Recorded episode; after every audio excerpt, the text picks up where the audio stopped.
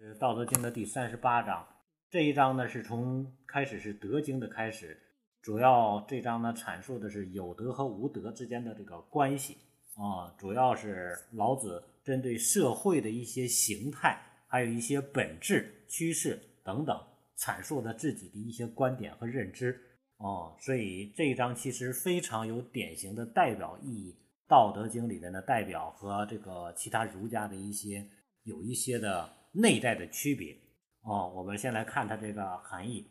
呃，上德不德，是以有德，就是说高尚的品德的人，他表现不表现出形式上的德，也就是具备高尚品德的人，在外在形式上看不出具备高尚的品德。上德不德，是以有德，因此才是真正的有德之人。下德不失德。下德之人拘泥于形式上的德，啊，好像他始终在守着，守着什么呢？就是你看，我是有品德的人，他始终在什么守着这个品德道德，哦，是有德，实际上他已经失去了这个道德。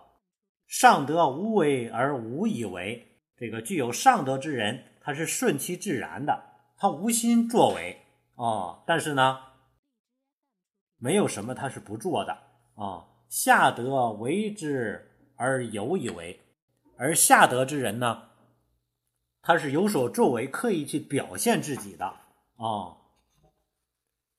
上人为之而无以为，具备上人啊，具备上人这种品德的这样的人是有所作为的，但是却无意表现他的人，不刻意把他这种仁义来表现出来。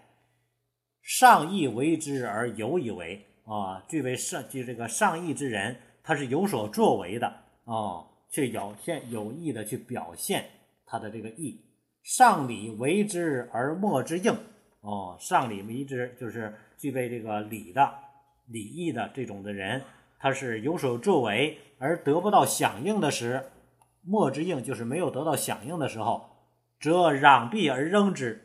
啊，你看我具备这么好的礼啊，然后你不跟着我来做。对吧？这样的是很有礼貌的，很有礼数的。你不跟着我来做啊，没有得到响应，就会卷起袖子啊，伸出胳膊，强迫别人来去顺从他，攘臂而扔之啊，就是强迫别人跟着他的这个礼仪来去做。故失道而后德，所以丧失了道，才会获得德，也就是道没了，那么开始讲德了。失德而后仁。丧失了德，然后开始讲仁；失仁而后义，丧失了仁，然后就开始强调我们要有义气，我们要遵循仁义啊，开始讲义；失义而后礼，连义也失去了，那么这里开始讲礼。夫礼者，就是礼这个东西啊，啊，礼是什么呢？忠信之薄，它是忠信不足的产物。之薄就是太薄了，太稀少了，太稀少了。所以说，忠信之薄才讲这个礼，它是忠信不足的产物。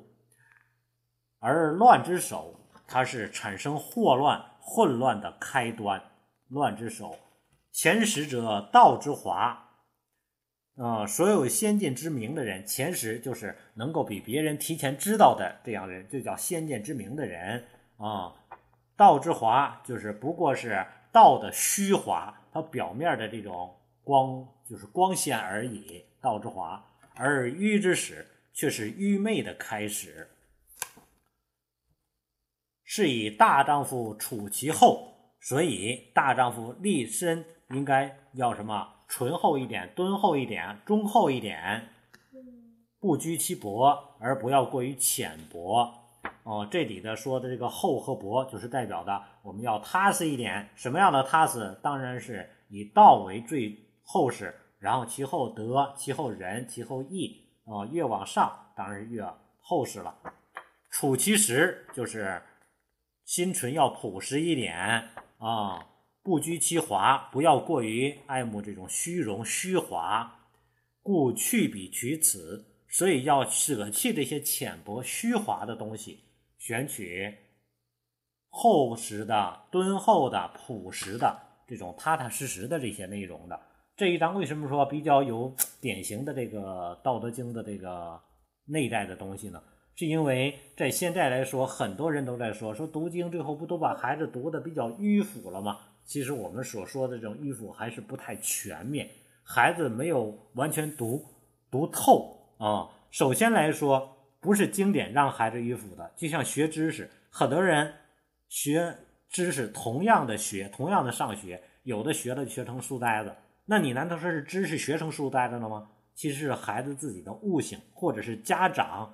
意识没有把孩子这个学的东西学以致用，你连家里边的生活事情、生活都不能让孩子接触，他学可不学成书呆子吗？所以说经典也是一样。再者一个经典并不是独一家的哦，经经典最起码的是现在有儒释道三家的，所以你单学了儒儒家就讲什么仁义礼智信、温良恭俭让，对吧？所以说他讲的这些是以道德规范为主的。